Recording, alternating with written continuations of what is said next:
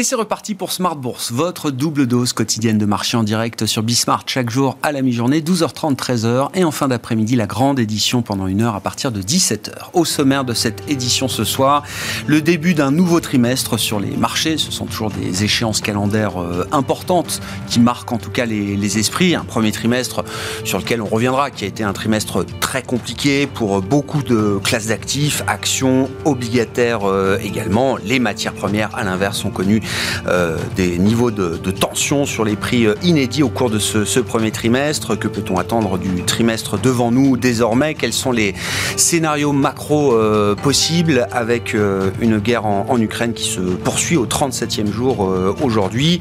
On a vu quelques statistiques marquantes en cette fin de semaine avec notamment les chiffres d'emploi aux États-Unis hein, qui montrent toujours une solidité du marché du travail américain avec un taux de chômage qui est tombé à 3,6% pour le mois de mars. 431 000 créations d'emplois sur le mois écoulé pour l'économie euh, américaine. Et puis on notera une participation au marché du travail qui commence à remonter également et qui euh, touche d'ailleurs un, plus haut depuis la crise Covid. Hein. Attention, 62,4% de participation de euh, la force de, travail aux États-Unis. Voilà donc pour les indicateurs du mois de mars sur le marché du travail américain. Et puis l'autre grande statistique du jour, c'était l'inflation en zone euro. Et c'est encore une, une surprise. Il faut le dire, des surprises qui sont de mieux en mieux encaissées par les marchés au fur et à mesure que l'inflation vole de pic en pic. On s'habitue à ce phénomène. Néanmoins, la marque reste euh, significative, 7,5% d'inflation en zone euro sur un an pour le mois de mars, avec euh, une inflation sous-jacente, une inflation ferme, cœur, qui est à, plus de 3% désormais sur un an. Voilà pour euh, le cadre de l'intervention de nos invités dans un instant. Hein. Planète Marché à suivre dans quelques minutes. Et puis dans le dernier quart d'heure de Smart Bourse, comme chaque premier vendredi du mois. Rendez-vous consacré à l'analyse fondamentale d'un dossier euh, particulier, d'un dossier spécifique. Et c'est le cas d'investissement Kion, un grand groupe de logistique euh, allemand que nous détaillerons dans le dernier quart d'heure ce soir avec euh, l'une des gérantes des équipes de gestion de Clartan. C'est Marilou Gueffon qui sera avec nous en plateau à 17h45.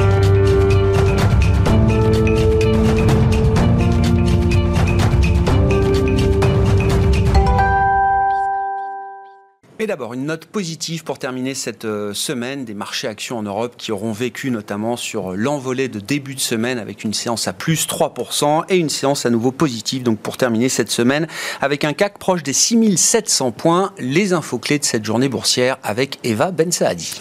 La bourse de Paris résiste en effet ce vendredi, euh, alors qu'on s'en rappelle les trois premiers mois de l'année, c'était soldé par le repli le plus marqué du CAC 40 depuis le début de la crise sanitaire. Le CAC repart donc de l'avant en dépit d'une nouvelle flambée des prix dans la zone euro. En effet, les investisseurs apprenaient ce matin l'accélération de l'inflation à 7,5% en mars, largement au-dessus hein, de l'objectif de la BCE. Ce taux d'inflation risque de contraindre la Banque centrale à relever plus rapidement ses taux d'intérêt.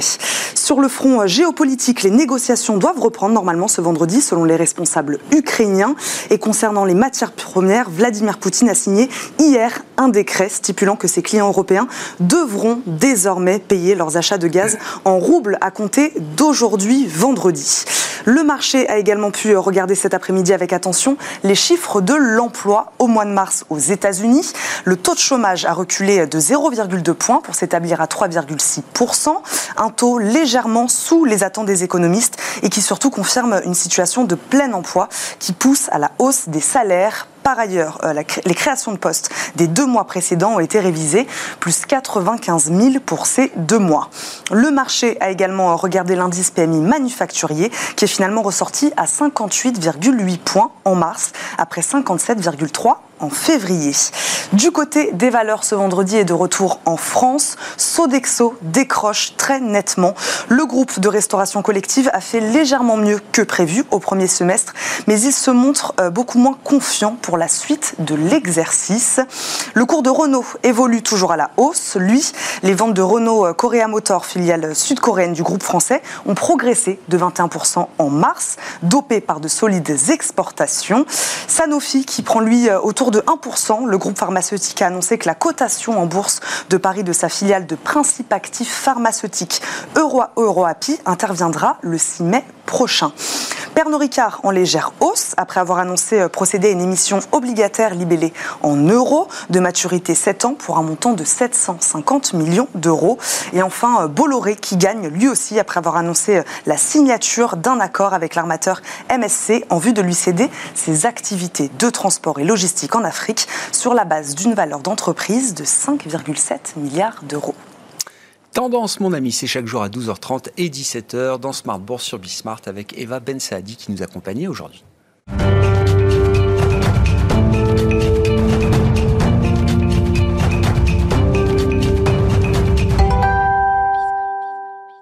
Trois invités avec nous chaque soir pour décrypter les mouvements de la planète marché. Raphaël Thuin est avec nous euh, ce soir, le responsable des stratégies de marché de capitaux chez Tikeo IM. Bonsoir Raphaël. Bonsoir. Merci d'être là. Gilles Etcheberry-Garay nous accompagne également, le directeur général d'Invest AM. Bonsoir Gilles. Ravi de vous retrouver. Et David Calfon avec nous également ce soir. Bonsoir David. Bonsoir vous êtes le président de, de Sanso IS. Peut-être un premier tour de table, commençant par vous David, sur bon, ce qu'on retient du, du, premier trimestre. Hein. Qu'est-ce que l'histoire retiendra de ce premier trimestre sur les, euh, sur les marchés euh, globaux? Et et puis une question quand même qui vient euh, de manière assez immédiate. Euh, euh, comment est-ce qu'on justifie les niveaux de marché actuels? Je prends quelques références. Un indice de volatilité américain, en l'occurrence, mais les autres suivent, qui revient à 20, les niveaux d'après-guerre. Des indices actions majeurs qui, là aussi, ont effacé le plus gros des pertes accumulées entre fin février et début mars au moment du déclenchement de la guerre en Ukraine puisque le marché a raison, il faut trouver un moyen de justifier ces niveaux de marché euh, actuels. Voilà, premier tour de table sur, sur cette situation de marché aujourd'hui, euh, David. Très bien. Si vous le voulez bien, Grégoire, je vais commencer par votre première question. Que retenir de ce premier trimestre? Eh Bien, c'est un premier trimestre où euh, rien n'aura fonctionné comme prévu. C'est-à-dire que, alors non pas les prévisions financières qu'on pouvait faire, etc. Parce que finalement, il y avait quand même pas mal de choses qui étaient un petit peu écrites, mais quand je dis rien n'aura fonctionné comme prévu, c'est qu'on nous apprend à l'université qu'il y a des actifs refuges. Mm. Généralement, les emprunts d'État, quand il y a des crises, les taux baissent, euh, tout le monde se rue vers les emprunts d'État, etc. Eh bien, euh, là, voilà, les corrélations euh, qui sont d'habitude celles que nous vivons tous les jours sur les marchés financiers n'ont absolument pas fonctionné. Alors pour de très bonnes raisons, hein, effectivement, le, le pic d'inflation, quand je dis que c'était pas prévu, on, savait, qu'on avait un train d'inflation, etc. Mais voilà, mais, mais c'est l'échec complet euh, du, jeu des corrélations qui nous aide dans les constructions de portefeuilles à diversifier mm. euh, les, portefeuilles. Euh, donc finalement, voilà, on se retrouve avec des, des emprunts d'État, une classe d'actifs qui encaisse des pertes historiques mm. et vu le coupon qui sont attachés à ces emprunts-là, ce sont des années, voire des dizaines d'années de coupons qui ont été euh, effacés en, en, un trimestre. Donc, ce sont vraiment des, pertes extrêmement conséquentes. Euh, ce qui était intéressant également de, noter, c'est que euh, finalement, le, grand arbitrage, valeur décotée, valeur de croissance, Bon, ben voilà, ça, ça a été également stoppé net mmh. hein, dans le dans l'œuf. Donc voilà, donc c'est un, un, un, trimestre particulièrement pénible pour les actifs liquides, mais finalement, euh, il n'y a rien d'insurmontable et rien d'irréparable. Ouais, Bon, et sur les niveaux de marché actuels, alors effectivement, on a vu un moment du pic au creux, des indices actions notamment baisser alors de 10, 15, près de 20% à un moment peut-être pour le, Nasdaq, mais au final, tous les indices ont rebondi ces dernières semaines et on termine ce trimestre avec des baisses à seulement un chiffre pour les indices euh, majeurs. Même pas 10% de baisse pour l'Eurostock 50 sur le premier trimestre euh, de cette année 2022. Tout à fait. Alors, entre-temps, il y a juste un petit, un petit bémol qui ne vaut pas... Quoi, c'est pas un bémol, d'ailleurs, ce serait plutôt un dièse, parce que c'était quelque chose de positif. Les résultats des entreprises du quatrième trimestre euh, sont quand même sortis de manière très, euh, très solide.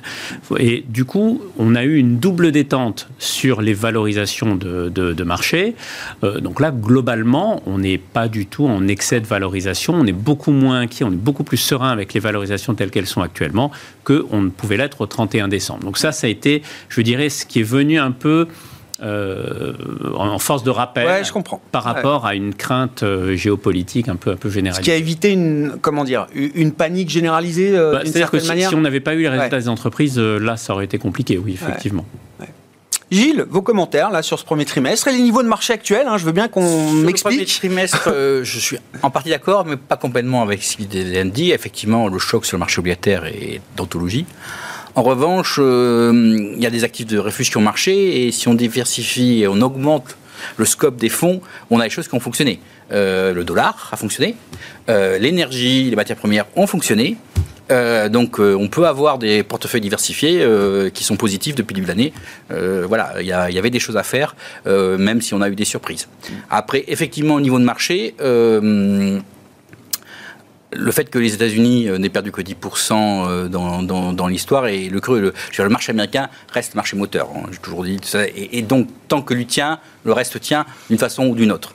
Euh, donc, effectivement, du fait des, bons résultats qui ont été effectivement au quatrième trimestre, donc connus au premier trimestre, on a eu une bonne résistance, même si le Nasdaq avait rendu une partie de ses excès, on a eu une résistance correcte du marché américain. Donc, ça, ça, met un limite. La question, c'est est-ce que la résistance du marché américain va continuer sur les standards voilà, c'est ça la vraie question, je pense. Mais bon, on va essayer d'y répondre. Je poursuis le tour de table et je le termine avec vous, euh, Raphaël, là sur euh, cette ambiance alors de début de deuxième trimestre, à l'issue d'un premier trimestre qui a été euh, compliqué, pénible, disait David Calfon.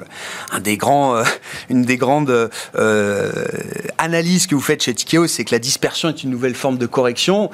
là, on voit qu'il y a quand même une correction généralisée et qui exacerbe encore peut-être le phénomène de dispersion. Est-ce qu'on peut dire ça? Le phénomène de dispersion est de retour, c'est une certitude, et maintenant euh, depuis le Covid. Et, clairement, on partage chez Tikeo votre scepticisme euh, sur euh, la tenue du marché action, ah, qui effectivement quand même reflète pas les, les, nouvelles qu'on entend tous les jours. Quand on regarde un petit peu la vue d'hélicoptère, qu'est-ce qu'on a aujourd'hui? On a, on sort d'une pandémie qu'on n'avait pas vue en 100 ans. On a une guerre aux portes de l'Europe dont l'issue est très incertaine. On a des niveaux d'inflation qu'on n'avait pas vus depuis 40 ans. Mm. Et et on sait qu'on va rentrer dans un cycle de resserrement monétaire qui risque d'être assez sportif. Donc ça, c'est la photo. Que fait le marché? Alors il réagit côté effectivement matières premières, hein. le pétrole, euh, le gaz ont atteint des niveaux rarement atteints, le blé c'est plus 31% sur l'année, euh, des niveaux qu'on n'avait pas vus depuis 10 ans. Euh, on a le nickel qui fait fermer la bourse de Londres tellement les swings sont importants. Donc là on a vu des réactions, l'obligataire, Gilles en a parlé effectivement, ça a été anthologique. L'indice obligataire américain aggregate fait moins 6 sur le premier trimestre, on n'avait pas vu ça depuis 1980. Mmh. L'IG en Europe, c'est moins 5%. Les courbes se sont inversées.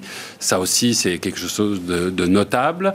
Donc, une réaction sur l'obligataire qui a été très forte. Et puis, le marché action. Et donc, marché action, vous l'avez dit, moins 5 sur, euh, sur les US, moins 9 sur l'Europe. On a vu de grosses rotations au sein de ces indices.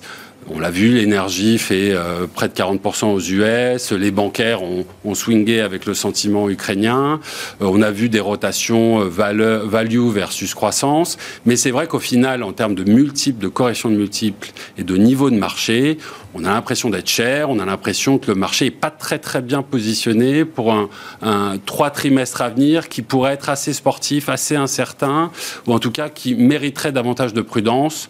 Bref, un rappel à l'humilité. Et, comment on l'explique ça? Parce que encore une fois, c'est ce qu'on se disait entre nous avant de débuter l'émission. Le marché a toujours, toujours raison. À chaque seconde qui passe, en tout cas, le marché euh, a raison. Comment on explique que le marché, euh, enfin, donne le sentiment de pas être très bien positionné par rapport à des difficultés qui sont encore à venir? Sur le plan macro, euh, notamment il semble, excellente question. Première chose, pas si facile. Deuxième chose, il semblerait quand même que le marché ait une certaine complaisance vis-à-vis d'une thématique qui va être la thématique dominante pour nous en 2022. On va appeler ça la thématique de stagflation. Donc là, on dit deux choses. On dit cette idée que l'inflation va perdurer. Les chiffres semblent confirmer tous les jours on verra, mais euh, chez nous c'est une conviction forte, et que d'autre part le ralentissement économique risque d'être assez violent, on pourrait voir un trou d'air économique mmh. face à nous, et sur ces deux thématiques, le marché est assez complaisant. Alors on se réveille doucement sur l'obligataire, les taux commencent à être un petit peu plus volatiles, sur l'aspect euh, du risque de récession, on le voyait ce matin avec l'indice manufacturier américain, sur 68 économistes qui ont fait des estimations avant la sortie de cet indice, 60 ont surestimé. On le voit, euh, on, le voit peut-être du côté des banquiers centraux, ça a été euh, la grande thématique de 2021. Il y avait une certaine, un certain attentisme vis-à-vis de cette dynamique qui s'est pourtant enclenchée il y a maintenant un certain temps. Et peut-être que là, il y a un risque de se faire surprendre. Alors les mécanismes, on verra, ça pourrait être à travers l'obligataire, ça pourrait être à travers l'accélération du rythme du resserrement monétaire. On a aussi un risque de queue d'événements extrêmes qui est important aujourd'hui. Mhm. Que va-t-il se passer en Ukraine? Euh, Que va-t-il se passer le risque politique On n'en parle pas tellement, mais il existe aussi. Bref, il y a vraiment matière à, se faire surprendre et, ça incite euh, chez nous à la plus grande prudence. Il y a quelque chose qui, qui reste aussi, c'est le YOLO investing ou l'economics, comme l'avait appelé l'année dernière. C'est-à-dire quand on voit Tesla divisé par deux ou trois le titre et me faire 40% alors que la valorisation intrinsèque ne bouge pas, on voit bien le gamma hedging sur les options, on voit qu'on a encore une participation des particuliers américains qui qui ont assimilé ça un peu à, la bourse et qui n'ont pas toujours pas connu un moment difficile. Et donc, euh, je pensais que ça allait disparaître. Euh, on voit aussi le Bitcoin qui rebondit. Enfin, on voit tous ces phénomènes qui. Je sais pas, j'ai vu GameStop aussi là, qui revenait. Euh, non, mais ça veut dire quoi? Parce que derrière gamma hedging, euh, on comprend pas ce que ça veut dire. Enfin, qu'est-ce que ça veut dire? Ça veut dire qu'il y a encore de l'exubérance, il y a encore. Il y a aussi des facteurs techniques dans le marché. gamma hedging, c'est quand vous achetez des options à un jour pour forcer les, dealers à racheter des titres dans un marché absent. Et donc, ça explique qu'on peut avoir des entreprises d'un trillion de dollars qui font 7, 8% dans la journée, uniquement sur des phénomènes techniques de marché avec des gens qui savent où appuyer. Et ça, c'est persistant. Je veux dire, on l'avait identifié il y a un an, un an et demi au moment de GameStop qui a fait un comeback ce matin. Euh, euh, voilà, on continue à avoir du YOLO, YOLO ce qu'on appelle le YOLO investing. Donc YOLO, c'est on ne vit qu'une fois. Hein, you, ça, voilà. you, only live once. Euh, donc voilà, qui continue et je pensais que ça allait disparaître, mais on a toujours ça qui vient interférer euh, sur les marchés, parce qu'on a quand même des, mouvements de 3-4%, du, sur en particulier sur le Nasdaq, euh, qui ne riment pas à grand-chose, mais qui sont expliqués par des facteurs techniques. Voilà, et, donc vous êtes surpris aussi par la résilience du marché ou le, La résilience de cette euh, façon d'investir, oui. Je pensais qu'avec le Covid, on était né au moment du Covid, qu'elle allait progressivement rentrer dans le rang, et, oui, que ça persiste. J'avais écrit en février, on a refait ça en octobre, et encore aujourd'hui, c'est encore présent, même si on voit que bon, ça commence à être atténué, il y a des, il y a des endroits où effectivement effectivement, euh, ARC et tout ça ont, corrigé. Mm. Oui, parce qu'effectivement, un facteur, technique, un facteur technique, par définition, il ne peut pas faire un marché. Ça, explique des variations de très court terme. Mais euh, là, ce que l'on voit surtout, et, c'est quelque chose de tout à fait, euh, à mon avis, logique, c'est encore une fois une rotation sectorielle toujours forte. Hein. c'est que en surface, il y a des mouvements qui paraissent assez bénins, et quand on creuse à l'intérieur, il, y, a des choses extrêmement violentes. Mais moi, ce que je constate, c'est que euh, on, se retrouve finalement là où on commence, euh, comme Raphaël vous le disiez, avec des craintes sur la croissance. Eh bien, les valeurs de croissance reprennent des couleurs. Bon, euh, ce sont des grosses capitalisations, donc euh, effectivement, cette rotation vient euh, soutenir les, marchés et les, indices. Mais ce mouvement de se finalement de se réintéresser, de s'intéresser à nouveau sur des valeurs de croissance qui avaient souffert mmh. dans un rallye value, etc., en se disant bon, finalement, on ne sait pas trop ce qui va se passer dans le monde, mais je pense qu'on utilisera toujours Google demain, etc ce sont des réflexes qui sont euh, humains et compréhensibles. Donc je pense que ça, ça doit jouer également dans, le, soutien euh, des, marchés actuels à propos de croissance et d'inflation, là, donc, euh, je disais, le, chiffre marquant, c'est l'inflation en zone euro, 7,5%. Euh, demain, peut-être, enfin, demain pour le mois de mars, peut-être une inflation, je sais pas, proche de 10% aux États-Unis. On aura la publication euh, à suivre. Et, sur la partie croissance, le marché du travail américain qui, tient plutôt bien et des inquiétudes, en revanche, assez prononcées sur la croissance en zone euro, à compter notamment de ce, ce deuxième trimestre. Quelle réponse on peut attendre de la part euh, des, décideurs de politique monétaire, de politique budgétaire également, puisque les deux euh, vont ensemble euh, aujourd'hui. Qu'est-ce qu'on peut espérer et sur quoi il ne faut pas compter peut-être aujourd'hui également, David? Alors, on vit dans un whatever it takes depuis 2012. Hein, oui, alors donc, ce sûr, c'est que ce, sur quoi on ne peut pas compter, je, pense qu'aux États-Unis, on, on, peut ne pas compter sur le soutien de la Fed, parce que là, pour le coup, il n'y a rien qui justifie que la Fed soit en soutien. On a des bons chiffres de l'emploi, on a une inflation qui accélère tous les mois. S'ils ne montent pas les taux, s'ils ne montrent pas des dents et s'ils ne tiennent pas un discours un peu dur pour montrer qu'il y a quelqu'un à la barre, c'est qu'ils font pas leur travail. Donc ils sont un petit peu obligés.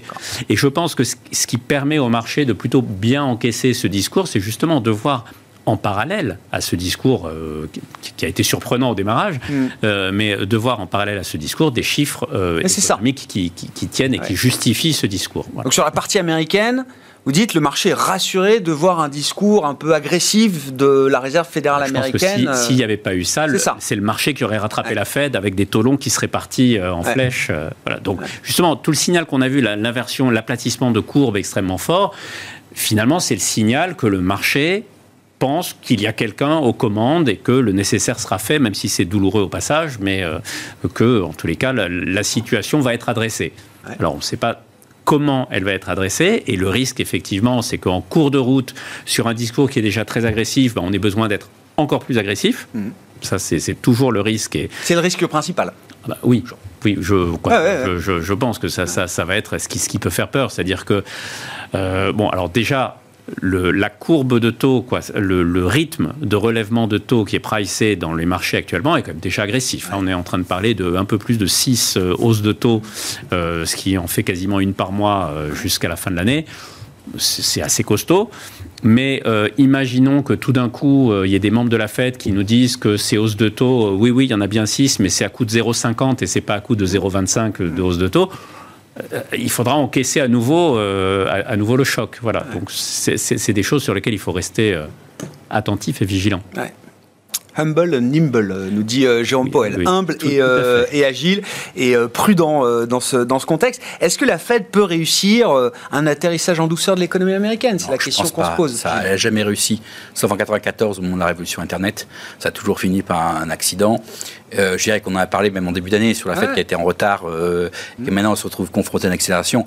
Il faut faire attention avec les chiffres, il y a deux facteurs de fragilisation très importants dans l'économie américaine. Euh, c'est d'une part, on parle de la participation, mais il y a beaucoup de gens qui sont sortis à cause de la hausse des prix des actifs, qu'ils soient bitcoin ou immobilier ou boursier. Donc si on a une baisse euh, des marchés des actifs en général, on risque d'avoir une offre de travail de beaucoup de gens qui vont revenir euh, de house flipper to, Mac, burger flipper. Donc revenir à faire des, des, burgers à la place de vendre des maisons. Ça, c'est le premier point. Et d'autres fragilisations énormes qu'on voit, c'est le marché immobilier. le taux de, de, de mortgage a gagné quasiment un point. On, on peut avoir un retournement très brutal, très violent et très rapide du marché immobilier américain. Euh, qui va avoir des conséquences euh, probablement. Je pense qu'on peut avoir un ralentissement de l'économie américaine plus rapide que prévu. Et en fait, moi, le, je suis un peu à l'opposé. Le risque aujourd'hui vis-à-vis de la Fed, c'est pas qu'on fasse les 8 ou les 6, c'est qu'on en fasse que 3 ou 4. Et que ce soit une surprise, une capitulation de la Fed euh, assez rapidement, avec un ralentissement de l'économie. Parce qu'elle deviendra trop inquiète sur la croissance à un moment? Mmh. Oui, parce que le ralentissement de l'économie risque d'être beaucoup plus rapide euh, que prévu, que ce qu'on peut anticiper aujourd'hui. Parce mmh. qu'il y a euh, derrière, euh, derrière un, paysage qui est aujourd'hui effectivement d'une surchauffe, hein, bah, on peut avoir des facteurs de ralentissement et je pense que le marché immobilier américain, déjà on commence à avoir des chiffres, va, va, refroidir extrêmement rapidement. Et donc c'est quand même l'actif, un des actifs les plus fondamentaux pour l'économie américaine et entre à la fois en valorisation mais aussi en, offre de travail. Donc oui, c'est un risque. Aujourd'hui le risque est plutôt là, que la Fed capitule à un moment ou un autre dans l'année en euh, voyant que le refroidissement de l'économie est important, surtout qu'on va avoir une récession technique en Europe, voire un peu plus, et on a la Chine qui est en train de qui, essaie de relancer en vue du 20e congrès, mais qui n'y arrive pas, parce que la bulle immobilière chinoise est aussi en train d'exploser. Et donc, euh, on peut avoir euh, effectivement quelque chose, une mauvaise surprise de ce côté-là. Ouais, ouais. Et donc, si je fais le lien avec le niveau du marché américain, c'était la question que vous posiez tout à l'heure, la question à un million de dollars, savoir est-ce que le marché américain peut craquer partant des, des, niveaux euh, actuels et je euh, que le, scénario macro que vous, enfin le, risque macro que vous mettez en avant là, Gilles, il n'est pas intégré à ce stade? Non, pas le marché action. Le marché obligataire le fait, puisque le marché obligataire c'est aplati. Et pour moi, le, marché obligataire est en train de voir une chose que le marché action ne voit pas, qui est l'aplatissement de courbe qui a précédé toutes les récessions américaines, sauf 1988, mais là on sortait de deux récessions de Paul Volcker, donc voilà. Donc l'aplatissement. Alors c'est pas au moment où on s'aplatit que c'est. Non, ça peut mettre euh, voilà, des mois, voire des trimestres. Voilà. Mais euh, le, fait qu'on est en, en inversion de courbe aujourd'hui sur le 2-10 ans, pour moi, c'est une réaction euh, plutôt saine du, marché obligataire qui, entre, qui entrevoit ce risque. Hmm. Bon, sur, je sais pas, la dynamique euh, américaine, là Une récession aux États-Unis, c'est dans les cartes aujourd'hui euh, Pas du tout, à horizon de quelques trimestres. Hein, je parle pas de... Je parle pas de dans 5 ans, euh, Raphaël. Les trajectoires sont pas très bonnes, c'est la première chose qu'on peut dire. Et puis effectivement, ça a été dit, cette idée que la politique monétaire va effectivement s'accélérer dans son resserrement, dans un rythme qui n'est pas encore très certain. On, connaît le contexte. Hein. Les, banquiers centraux ont fait une erreur de politique euh, à sous-estimer l'impact de l'inflation, ont été trop lents à un moment où ils avaient l'opportunité de le faire en 2021. Aujourd'hui, on essaye de rattraper un petit peu le coup. Et au même instant, l'inflation galope et euh, l'économie est en train de ralentir drastiquement. Donc on n'est pas dans un, scénario pour les banquiers centraux rêvés. Et, et, là se pose vraiment la question comment les économies et les marchés vont réagir à ce rythme accéléré de resserrement? Donc, On va regarder sur la Fed, effectivement, on l'a vu, ça va être 6 fois. Est-ce que ça va être 25, 25 euh, ou, euh, ou, 50 points de base? On verra, on, a un potentiel pour être surpris aussi. Le rythme, néanmoins, va être assez linéaire et soutenu. Donc on le sait que ça va, ça va être un marqueur de l'année 2022. Côté Banque Centrale Européenne, la photo est un peu plus floutée. On sait que les difficultés sont grandes, on a un impact économique de la crise russe qui est très fort, d'une part, avec euh, l'impact sur les matières premières et le gaz russe, euh, d'une part, mais aussi le fait que les économies européennes, globalement, sont plus imbriquées avec l'acteur russe que ne le sont, euh, que ne l'est l'économie américaine. La Banque Centrale Européenne est davantage en retard que la, que la Fed aussi dans son programme. deuxième difficulté pour Madame Lagarde. Comment accélérer euh, dans ce contexte La question se pose. Et, et, ça va nous donner clairement aussi une troisième dimension qui est cette fameuse dimension qui est revenue plusieurs fois ces dernières années de périphérique versus noyau. Il va falloir réussir à monter ce mécano sans que les taux italiens s'envolent. Euh, en comparaison avec les taux allemands ou les taux français. Les spreads restent à des niveaux euh, connus, corrects euh, aujourd'hui. Hein. Aujourd'hui, c'est maintenu. Le, programme de resserrement n'a pas vraiment commencé. On arrête seulement aujourd'hui d'acheter du papier sur le marché euh, secondaire. Euh, dans le cadre du, du, PEP, hein, dans le cadre du PEP, oui, c'est ça. On est à 7% d'inflation, on a un ralentissement économique fort, euh, donc une, équation qui est très complexe, et une BCE qui ne fait que terminer. Quand, donc on parlait d'être behind the curve, d'être en retard, elle l'est décidément. Donc finalement, quel scénario privilégié Dans notre vue, le potentiel pour que les taux continuent à monter est très fort. Et à ça, c'est rajouté malheureusement un risque de gap, un risque de choc, euh, de taper tantrum 2013, c'est-à-dire peut-être un mouvement de panique qui consisterait à une réalisation de ces marchés complaisants que oui, le rythme s'accélère, que oui, l'équation est insoluble, et que euh, peut-être que les banquiers centraux n'auront pas le loisir de ralentir le rythme si l'inflation se maintient à des niveaux si élevés. Je pense que le taper tantrum, nous, notre vision, c'est qu'il a déjà eu lieu. Et que c'est ce trimestre qu'on a eu le taper tantrum. C'est la panique, les marchés obligataires, elle est, derrière nous. Euh, avec le... Et que c'est déjà intéressant d'y revenir. Et c'est très intéressant d'y revenir, oui, en tout cas. Mais euh, que voilà, euh, je suis d'accord avec l'analyse qui a été faite, que les banques centrales, même si je pense qu'en janvier, on avait parlé du fait que la Fed était, euh, était considérée très en retard, qu'elle avait loupé le, coche en, à, Jackson Hole. mais pour moi, le départ tantrum, il a eu lieu. et quelque part, qu'on a eu la semaine dernière la panique où le taux américain montait de, 50 sur 10 ans, mmh. ça marque un peu le, point élevé de, de, de cet départ tantrum. Pour vous, il y a déjà un pic peut-être sur le 10 ans américain Il y a, oui, probablement un pic sur le 10 ans ah américain. Euh, voilà. Ah on, avait, nous, on était plus bas, on en avait parlé ici. Mais bon, la Vous n'achetez pas le discours de certains banquiers centraux qui disent on va être neutre et puis demain ce sera restrictif et puis euh, le, taux, le taux terminal il est plutôt à 3, 3,5 plutôt que de 50. Bah, le marché, cherche, le marché cherche le tôt terminal. Bah oui. Et, effectivement, euh, euh, euh, les Américains, après le retard, veulent, être plus agressifs. Est-ce que l'économie laissera faire Voilà, il y, a eu, une montée brutale. Hein, le taux d'intérêt réel a beaucoup monté. Hein, au cours de ce trimestre. On est dans des économies qui restent très endettées partout dans le monde. Et la montée des taux d'intérêt réel est un facteur de, refroidissement général. Hein, donc je ne suis pas sûr que les économies mondiales aujourd'hui puissent supporter un taux d'intérêt réel positif. Euh, donc euh, voilà. Donc s'il y a des garantissements d'inflation, le problème, le problème risque de, se poser. Hmm. Euh, peut-être qu'on peut dire un mot de la Chine aussi dans le contexte actuel. Alors, il y a le contexte chinois intrinsèque avec un, échec constaté de la stratégie zéro Covid. Est-ce qu'on peut dire ça, David? Et qu'est-ce que ça implique bah, pour l'économie chinoise et le rouage qu'elle représente dans l'économie mondiale aujourd'hui? Euh, je, pense que pour le coup, on, se retrouve avec une, région euh, chinoise qui est totalement désynchronisée. Hein. C'est-à-dire que là où on s'inquiète partout de hausse des taux, eux, c'est clair, c'est on va baisser les taux, on va faire du stimulus budgétaire euh, et ils en ont besoin. Voilà. Donc, j'ai envie de dire en, équilibre, c'est pas, pas, mal. C'est pas inintéressant de voir une zone qui finalement n'est pas au même rythme que tout le monde et, et qui a une baisse, des baisses des taux de, devant eux et, euh, et, du potentiel pour faire du stimulus. Maintenant, le, gros problème, c'est qu'on n'a toujours pas réglé le problème d'intervention étatique dans le, sur, les, sur les marchés. Hein, On a encore des souvenirs assez cuisants de certains secteurs qui ont été rayés de la cote du jour au lendemain juste sur une petite phrase, comme quoi tel type de Et ça, ça reste un risque. Moi, je pensais qu'à un moment, ça devenait un risque un peu résiduel, qu'on avait fait le gros quand même du, du, du, du travail, qu'on avait encaissé le gros de la régulation. Mais probablement, mais, mais ça milite pour malgré tout une, certaine prudence. Voilà, c'est euh, c'est clair qu'on va, on va pas être euh, voilà ça marche je, vois pas ça marqué. je, vois pas de nouveau des portefeuilles où on pourrait se dire ah oui tiens on va mettre 10% de Chine ou 15% de Chine c'est très compliqué voilà je pense que euh, maintenant le, le 5% devient un peu une limite très très euh, très, très, dur parce qu'on a toujours ce risque-là. Donc il y aura, il y a certainement des choses à faire. Hein. Il, y a, des valos qui sont basses, euh, etc. Mais, mais c'est euh, tactique. C'est, c'est pas c'est pas la position sur laquelle on peut s'endormir en disant mais oui je suis tranquille j'ai 15% de Chine dans mon portefeuille tout va bien hmm. donc je, je, vois ça plutôt vraiment de manière prudente, tactique, pour jouer effectivement certains effets, euh, euh, soit des effets d'annonce de baisse des taux, soit des effets de, stimuli euh, quelconques, soit des, extrêmes de valo de temps en temps, mais c'est plus une, une position de fonds de portefeuille sur lequel on est tranquille. Le gros trend de, de, la croissance chinoise, il est, il est derrière nous.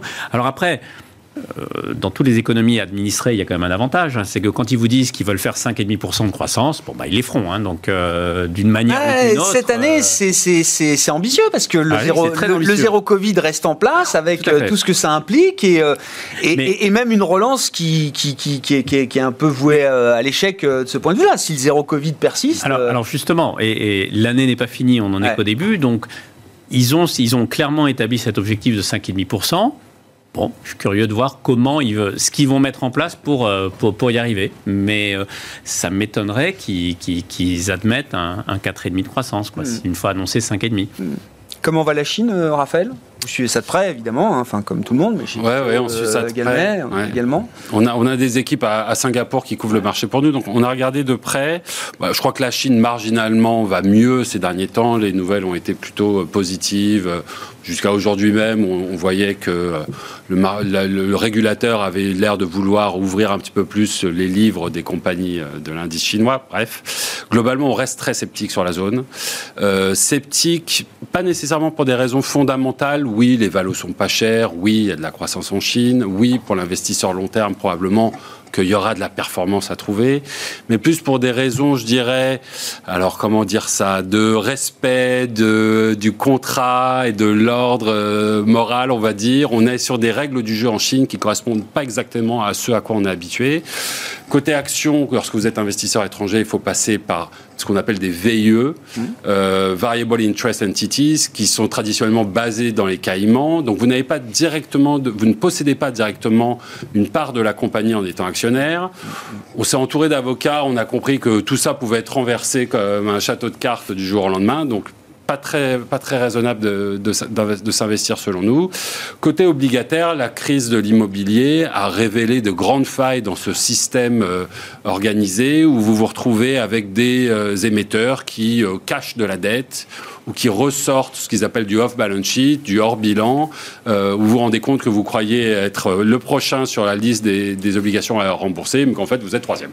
Donc quantité de, de, manipulations, euh, dira-t-on, qui n'ont rien à voir avec les fondamentaux, mais qui, selon nous, euh, nous incitent à rester plutôt en retrait, à attendre un peu plus de clarté. C'est un, marché qui est en train, petit à petit, de se normaliser, de s'épurer, mais aujourd'hui, les, incertitudes sont trop. Euh, oui, mais vous le dites, c'est la question des règles du jeu. Ça pose la question de l'investibilité de la Chine pour un investisseur occidental qui a une compliance, qui a des standards à respecter, qui a des engagements à respecter vis-à-vis de ses clients, c'est quand même c'est quand même nouveau euh, d'une certaine manière cette euh, cette euh, vision là de la Chine. Mais vous posez la question clairement et je vais y répondre clairement de notre point de vue. C'est pas vraiment investissable. et d'ailleurs, ça a été une value trap, ce, marché chinois. Vous regardez le MSCI China, depuis 1993, il fait 80%. Le S&P sur la même période fait 1700%. Donc, euh, aujourd'hui, ça a été sur ces dernière décennie un mauvais pari de l'investisseur. Alors on peut argumenter de la suite des années à venir. Effectivement, il y a de la croissance. Euh, on n'est effectivement pas au même moment du cycle, comme vous le disiez, en termes de, de politique monétaire. Donc probablement qu'il y a de la valeur. Mais lorsque vous regardez, vous faites ce travail fondamental d'analyse mmh. économique euh, à partir des règles du jeu auxquelles on est habitué, vous avez tendance à être un peu circonspect de ce que vous voyez en Chine. pourtant, c'est de l'innovation, euh, la Chine. C'est plus juste le grand manufacturier du monde. Ça l'est encore, mais il y a aussi des dépenses de R&D euh, aujourd'hui. Le, problème, quand on investit et qu'on cherche l'innovation, les méga trends de demain, euh, la Chine qui représente, je sais pas, 25-30% de la, de la croissance mondiale. Beaucoup d'immobilier, mais on va y revenir. Non, le problème de la Chine, c'est Xi Jinping. cette année, c'est le 20e congrès. Le 20e congrès, c'est la première fois depuis Mao Tse-tung où le secrétaire général aura le troisième mandat. C'est un événement politique considérable. Le congrès, c'est pas une élection, hein, c'est le Parti communiste qui se met en jeu. Euh, Xi Jinping était sorti du Covid, euh, je dirais plutôt la main, et avait tenté une reprise en main de, la société de l'économie chinoise. Aujourd'hui, l'image est plutôt la même. La politique zéro Covid est un échec. Euh, l'alliance stratégique avec Moscou, qui continue avec l'Ukraine, est en train de tourner en, en eau de boudin. La bulle immobilière, on attendait un Lehman Movement avec Evergrande, ok, ça n'a pas eu lieu, c'était normal parce que c'est une économie administrative, comme disait David. Donc ils sont tenus, mais on a une bulle immobilière qui est en train de se dégonfler. Et donc on voit qu'il y a de la relance, mais ça patine, parce que les fuites entre les, les matières premières et tout ça. Donc effectivement, euh, comme il était dit tout à l'heure, les 5,5 de croissance, je suis curieux de voir comment ça va se faire cette année. Sachant que c'est une année, fondamentale pour Xi Jinping. Donc on a un paysage qui est en train de changer en Chine. Nous, on avait euh, des 10 ans chinois qui a été euh, un des très bons performeurs euh, pendant le premier trimestre qu'on a vendu. Parce qu'il il y a un avantage et un risque. L'avantage, c'est que Xi Jinping étant affaibli, ce qui sort ce matin n'est pas une surprise. L'ouverture des audits, c'est important parce que la nouvelle, tout le monde l'a peut-être pas en tête. La Chine euh, envisage de laisser les auditeurs américains, en l'occurrence, regarder de près les livres de compte des entreprises euh, chinoises, notamment pour celles qui sont encore cotées sur le marché américain. Donc la situation est sous-entendue maintenant en Chine pour que Xi Jinping recule. Pour vous, c'est un aveu de faiblesse Oui. C'est un aveu de faiblesse. Le modèle socialiste nouveauté, ah il est en train de. C'est une main tendue qui est un aveu de faiblesse. C'est une main, oui, c'est un aveu de faiblesse. la situation aujourd'hui de la direction chinoise est très compliquée. Euh, et donc, ils sont obligés de faire machine arrière sur euh, l'aspect économique. la vision politique contrôlée, nouvelle mode d'économie socialiste, elle est en train de finir en sortie de route. Mm. Et donc, euh, il y a une ouverture qui se fait. C'est pour ça que nous, on est acheteurs d'Internet chinois, parce que ils sont obligés de remettre la machine en marche là-dessus. En revanche... Ils vont pas pouvoir continuer d'affaiblir les BATX, comme on les appelle, euh, encore très longtemps. Non, parce que ils avaient, ils s'étaient cru au-dessus de l'économie. Euh, donc politiquement, la politique était au-dessus de l'économie. Là, l'économie est en train de le rattraper. Et donc, euh, il va falloir lâcher du lest sur la partie la plus dynamique et la moins sensible au Covid de, de, l'économie chinoise. Mm. Donc, et c'est pas surprise que ça arrive maintenant parce que c'est très compliqué. Le risque maintenant majeur sur l'économie chinoise, c'est l'Uan parce qu'il y a de l'inflation, et l'inflation importée à cause de l'Ukraine, mhm. euh, parce qu'ils étaient d'accord pour que l'Ukraine, version Poutine initiale, c'est-à-dire deux jours, et c'est réglé, voilà. Là, euh, on est sur euh, les matières premières. La Chine est un énorme... Ça les gratte un peu plus, oui. Oui, c'est un énorme importateur de matières premières, à la fois alimentaires et industrielles. Donc ils ont une, distorsion des termes de l'échange défavorables, comme l'Europe. donc aujourd'hui, la position de, Xi Jinping est, ils sont un peu coincés de dire soit j'essaie de relancer l'économie avec le, yuan, mais j'augmente l'inflation, et puis je fais un choc mondial déflationniste, soit je tiens, mais euh, les 5%, ça va commencer à devenir franchement compliqué. Mm-hmm. Donc aujourd'hui, oui, on a une impasse, euh, une impasse euh, de plus en plus importante en Chine, qui nous a conduit à vendre le 10 ans chinois et le yuan, et, ben, acheter sur, sur Internet chinois. Parce que, pour moi, il y a un recul euh, de la direction euh, qui veut, euh, qui est obligé de, stimuler et même au-delà de ce qu'ils ont fait d'habitude, parce qu'ils ont sorti le, carnet, le carnet, ce qu'il a fait il y a dix années, création monétaire sur. Mais ça, ça marche plus parce hmm. qu'il y a une fuite en particulier au niveau de l'immobilier. je veux dire, le Parti communiste chinois maîtrise la propagande, mais il va pas forcer les gens à acheter un immobilier. Je veux dire, l'immobilier chinois est la plus grande classe active du monde, à 60 trillions de dollars. On pense qu'il y a entre 10 et 15 trillions de dollars de survaleur à amortir. Enfin de, Encore, partant de là aujourd'hui, quoi. Ça n'a toujours pas commencé. Euh, je veux dire, aujourd'hui, on a mis, juste mis un couvercle sur Evergrande. Et là, il y a encore euh, un promoteur de, qui a annoncé hier, qui paraissait sain, qui a annoncé qu'il ne payait pas euh, ses dettes. Je veux dire, il y a, il y a, il y a, une, il y a probablement 15 à 20% de l'immobilier chinois qui doit être amorti par quelqu'un. 60 trillions de dollars, vous dites, l'immobilier chinois C'est la plus grosse classe, plus grosse classe d'actifs mondiale. Parce que l'essentiel de l'épargne des chinois est dans l'immobilier. Plus grosse que les actions américaines, plus grosse que l'immobilier américain, ainsi de suite. Donc, il y a 10 ou 10, 15 trillions à amortir. Et c'est quelqu'un qui doit prendre la pomme. Les banques, l'État, les ménages, voilà. Et ça, ça va peser sur la conjoncture chinoise.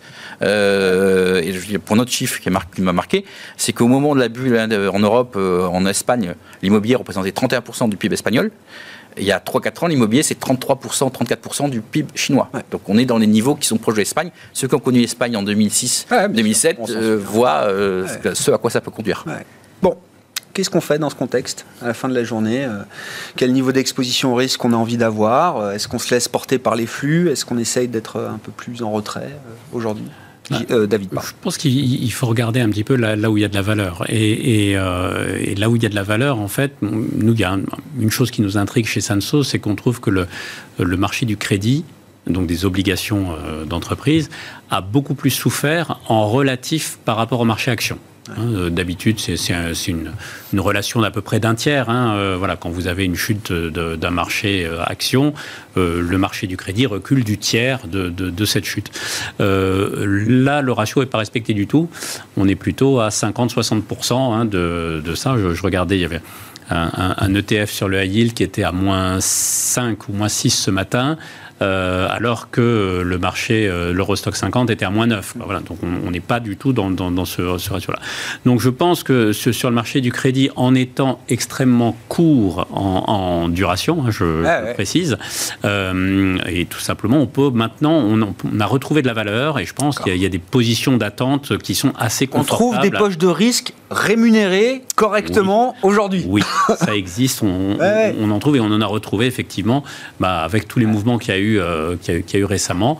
Euh, donc le, crédit court terme euh, est une position d'attente qui, pour nous, est assez confortable, si tant est qu'on prend les, mesures classiques. Hein, prudence et donc une extrême diversification des positions et un gros boulot d'analyse pour ne pas se retrouver dans un dossier émetteur par émetteur bien ah, sûr. bien, sûr bien sûr, bien sûr, vous dites voilà, l'idée c'est de trouver le meilleur enfin le, les, meilleurs supports pour une position d'attente. C'est ce oui. oui, oui, ça. On est dans une position d'attente.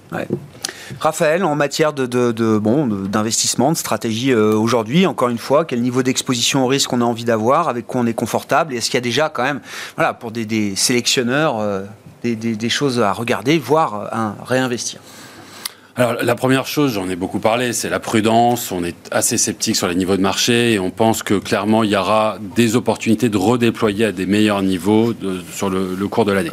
Donc ça, c'est la première constante. Maintenant, vous aviez ouvert euh, la conversation sur ce concept de dispersion. Je, je finis dessus. Une grande dispersion caractérise les marchés. On en parle à travers tous ces exemples. Donc effectivement, il y a peut-être des poches de valeur pour l'investisseur qui fera le travail fondamental. Il euh, faut avoir les yeux grands ouverts. Globalement, nous, on va se concentrer sur une thématique aujourd'hui. L'Ukraine nous semble assez difficile à manœuvrer, on va dire, à manipuler. Qu'est-ce qui va se passer demain? Ça semble très compliqué. Ce qui semble vraiment soucier le marché sur le moyen terme, c'est cette dynamique de stagflation. Et donc, on va, on va essayer de trouver des segments de marché qui seront peut-être plus résilients si l'inflation perdure, d'une part, et si effectivement le choc économique est plus important que prévu.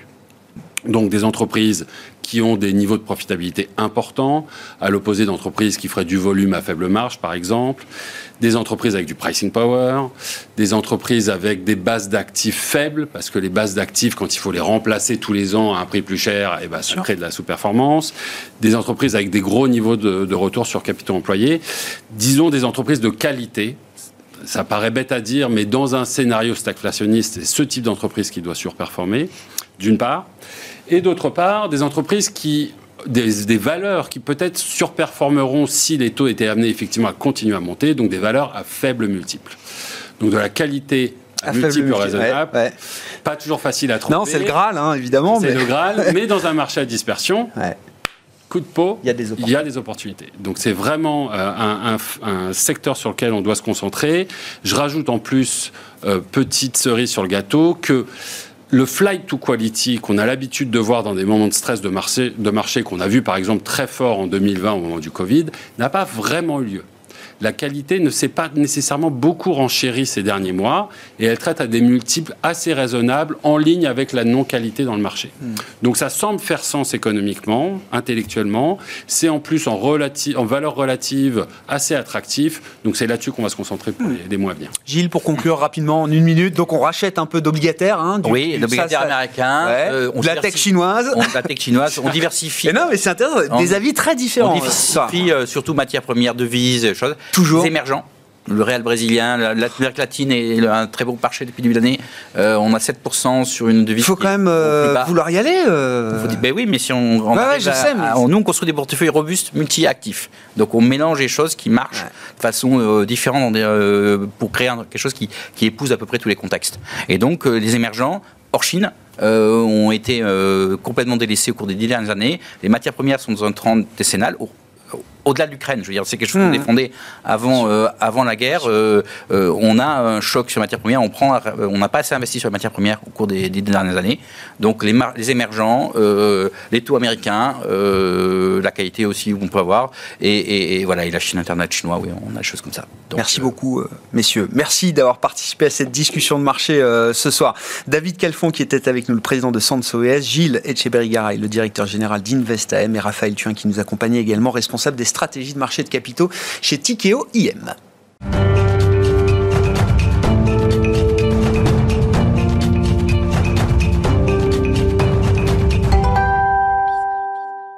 Le dernier quart d'heure de Smart Bourse chaque soir, c'est le quart d'heure thématique et chaque premier rendez-vous, euh, chaque premier vendredi du mois, pardon, c'est un, rendez-vous avec les équipes de Clartan pour euh, décrypter un dossier euh, spécifique dans le cadre d'un exercice d'analyse fondamentale. Marie-Lou Goueffon est avec nous ce soir, gérante chez Clartan. Bonsoir Marie-Lou. Bonsoir. Merci beaucoup. Et le cas d'investissement que vous nous proposez, c'est celui de Kion, qui est une société allemande dans le domaine de la logistique. Vous allez nous en dire un peu plus dans un instant. Bah, que faut-il savoir de Kion et que faut-il savoir également de la, la position et de la relation que Clartan entretient avec euh, cette société euh, Kion depuis qu'elle est introduite en bourse en 2013, euh, je crois? La relation actionnariale que Clartan a pu entretenir et entretient toujours avec Kion aujourd'hui. Que faut-il savoir? Alors, Kion, c'est le champion mondial de l'optimisation logistique. À l'origine, c'est l'émanation du groupe allemand Linde, leader mondial euh, dans le domaine des gaz industriels, qui a séparé et introduit en bourse cette activité en 2013, effectivement. Et c'est une opération qui nous a intéressés, d'abord dans une optique euh, de veille concurrentielle en tant qu'investisseur d'air liquide, et aussi parce que nous recherchions euh, des entreprises bien positionnées pour saisir les opportunités du e-commerce. Mmh. Alors concrètement, Kion euh, conçoit et commercialise des chariots élévateurs, mais aussi les services associés comme les pièces détachées, la maintenance ou la formation des personnels. C'est la partie la plus importante de son activité. Mhm. Et à côté de ça, ils fournissent des technologies d'automatisation et de robotisation pour les entrepôts. C'est 23% de l'activité et en forte croissance. Mhm. Alors, Kion aujourd'hui, c'est une présence dans plus de 100 pays du monde, un peu plus de 10 milliards d'euros de chiffre d'affaires, et c'est un incontournable des chaînes logistiques, dans le sens où l'entreprise est capable de répondre à toutes les exigences de la chaîne de valeur, et aussi parce qu'elle apporte aux clients de l'innovation et de l'efficacité dans un marché mondialisé où euh, les délais du e-commerce se resserrent toujours. Voilà. Donc nous sommes des actionnaires de Kion depuis euh, les quelques mois qui ont suivi euh, l'introduction en bourse à des niveaux différents. Oui, à des niveaux différents. C'est-à-dire que évidemment la, la, position a évolué au fur et à mesure des quasiment dix dernières années passées, mais vous avez été quasi dès la première heure un, actionnaire de, la position euh, de, de Clartan euh, dans Kion s'est renforcée euh, alors au tournant de l'année 2020-2021, c'est ça, je crois Oui, alors en fait, il est opportun dans une réflexion d'investisseur long terme de plutôt alléger ce genre de position cyclique lorsqu'on est sur des niveaux de haut cycle où les valorisations sont assez copieuses pour plutôt saisir des opportunités lorsqu'elles se présentent et on en reparlera peut-être en parlant de l'ESG. Kion est une très très bonne valeur ESG et à ce titre, elle a rejoint notre fonds Clarton Ethos dès septembre 2020. Moi, alors vous avez allégé au, en haut de cycle, mais vous y êtes revenu, vous avez renforcé cette position, si je dis pas de bêtises, donc au tournant de l'année 2020-2021. Oui. Oui, Moi, ce qui m'intéressait, c'est qu'est-ce qui dossier que vous connaissiez donc extrêmement bien depuis son introduction en bourse, qu'est-ce qui vous a fait revenir ou renforcer encore le poids de cette valeur, bah euh, voilà, euh, au cours euh, au cours de l'année 2021. Alors. Euh, ce que nous aimons beaucoup avec Kion d'abord, c'est que c'est un leader mondial. C'est le numéro un dans le monde des technologies d'optimisation logistique, dont numéro un aux États-Unis, qui est un marché particulièrement florissant euh, pour le e-commerce, où ils réalisent en fait près de 30% de leur activité. Et c'est le numéro 2 dans le monde pour les chariots élévateurs. Alors chez Clarton Associés, nous privilégions des entreprises qui structurellement créent de la valeur et comme vous l'avez souligné, on peut dire que depuis les bientôt 10 ans que nous suivons Kion, l'entreprise a confirmé des avantages concurrentiels décisifs. Le premier avantage, euh, c'est sa stratégie commerciale. C'est une stratégie multimarque euh, qui permet d'adresser tel segment ou telle région et une stratégie de pricing power, donc de haut de gamme. Le deuxième point, c'est que l'entreprise a la force du réseau. Elle est à la fois mondiale, mais elle est également locale, aux côtés de ses clients. Et elle détient une base installée de 1,6 million de chariots élévateurs dans le monde, 2000 points de vente et de service. Et puis, troisième élément qui renforce notre conviction sur le dossier, c'est précisément ce thème euh, des services, qui représente en fait plus de 40% de l'activité. Et comme ces prestations sont plus récurrentes et mieux margées, elles permettent de stabiliser le groupe euh, par rapport aux fluctuations euh, du cycle économique. C'est une entreprise qui a qui est bien ressorti de la crise pandémique, euh, Marilou, qui a su d'ailleurs profiter de l'accélération, alors du phénomène extrême qu'on a vécu pendant la période Covid, mais de l'accélération justement du e-commerce et des usages euh, associés Oui, c'est également un point qui nous intéresse avec ce cas d'investissement, parce que Kion est sorti, grandi, renforcé de cette crise, notamment euh, par rapport à ses concurrents. Pour vous donner trois illustrations, euh, le premier point, c'est que les ventes en 2021 de Kion sont quasiment 20% au-dessus de celle de 2019. Euh, deuxième élément, euh, son carnet de commandes est 50% plus élevé fin, qu'à la fin de l'année 2020. Et puis, au niveau de la situation bilancielle, Kion aujourd'hui n'a quasiment plus de dettes. Donc c'est une situation qui s'est renforcée et je dirais que sur la longue route, c'est une entreprise qui a su s'adapter et faire les bons virages stratégiques. Euh, dès le début des années 2010, Kion a réalisé des investissements dans les chariots autonomes hmm. Électriques et en 2016, lorsqu'elle a fait l'acquisition de l'américain Dematic, euh, elle s'est euh, procuré une nouvelle force géographique, les États-Unis, et également de nouvelles technologies, dont les robots et les capteurs avec une belle complémentarité avec son métier d'origine. Hmm. Donc c'est cet ensemble euh, que nous apprécions euh, dans l'analyse financière. Et vous la, et, et la partie extra-financière devient indispensable, équivalente euh, aujourd'hui à la partie financière. Vous l'avez dit d'un mot, mais il faut quelques détails là-dessus. C'est un dossier qui présente des qualités ESG e très importantes qui justifie donc l'intégration. J'ai plus le nom du fonds en tête, mais l'intégration. Voilà, et, c'est d'ailleurs une des positions emblématiques de ce fonds, euh, je crois, euh, Marilou. Oui, c'est une position importante euh, parce que Kion est attentive à ces éléments. Alors, on peut décomposer cette question en deux parties. Tout d'abord, il y a l'impact pour les clients de Kion et ensuite il y a le comportement de Kion. En fait, par la nature de son activité et de ses produits, Kion permet à ses clients de réduire leur propre empreinte environnementale. Parce que 100% de l'offre de Kion est électrifiée.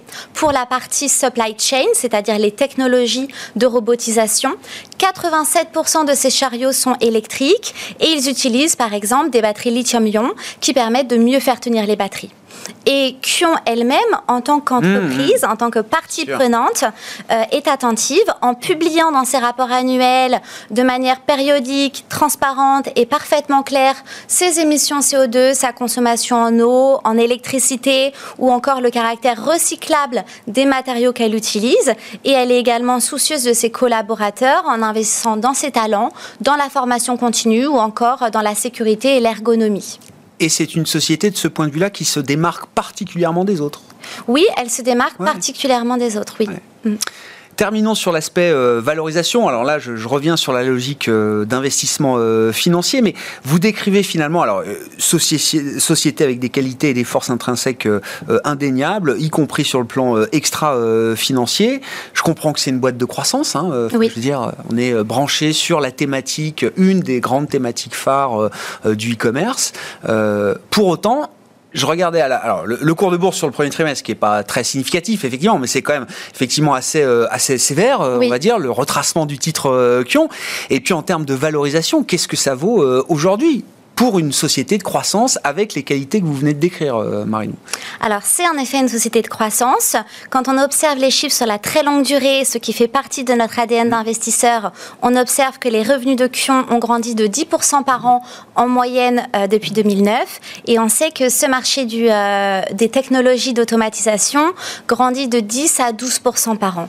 Le marché du chariot élévateur, lui, grandit en moyenne de 1,5 fois le PIB mondial depuis les années 80. Et aujourd'hui, effectivement, Kion est valorisé 12 fois euh, les résultats de l'année en cours. C'est donc un chiffre bien en dessous euh, de la moyenne historique, qui est plutôt autour de 18 fois. Et ce niveau de valorisation value euh, reflète les inquiétudes qui entourent aujourd'hui ce secteur d'activité, mais également d'autres pans de, de l'industrie, concernant les difficultés d'approvisionnement, les goulets d'étranglement et la hausse des coûts. Et ces difficultés se sont particulièrement accrues avec la crise géopolitique entre la Russie et l'Ukraine, bien que je précise qu'on n'y soit pas directement exposé. Donc ces difficultés, elles sont euh, réelles, euh, mais la probabilité est très forte qu'elles soient conjoncturelles et euh, que dans une optique d'investisseur long terme, quality and value, eh bien ces difficultés se résorbent, surtout avec du pricing power, et que Kion recèle les atouts nécessaires pour offrir une performance solide à long vous dites qu'il y a une vision très court-termiste du marché, vous dites par exemple sur cette société aujourd'hui. Euh, eh bien, euh, il, est, euh, il est important de se projeter lorsqu'on investit en action dans un horizon de 5 à 7 ans et de sélectionner de très bons élèves lorsqu'ils traversent, comme d'autres acteurs de l'industrie, des difficultés conjoncturelles. Parce que si l'on achète des acteurs plutôt cycliques en haut de cycle, hmm. dès lors, on peut connaître des accidents. Kion, société euh, allemande, côté Audax, euh, j'imagine, enfin sur le marché, euh, sur le marché allemand, le marché action allemand. Merci beaucoup Marilo Gueffon d'avoir été avec nous pour développer, détailler ce cas d'analyse, ce cas d'investissement donc lié à la logistique en général, à la robotisation et à l'entrepôt intelligent. Marilou Gueffon qui était avec nous, gérante chez Clartan Associés. Voilà pour ce dernier quart d'heure ce soir de cette dernière émission de la semaine. Très bon week-end. On se retrouve lundi. Smart Bourse reprend lundi évidemment à 12h30 en direct sur Bismart.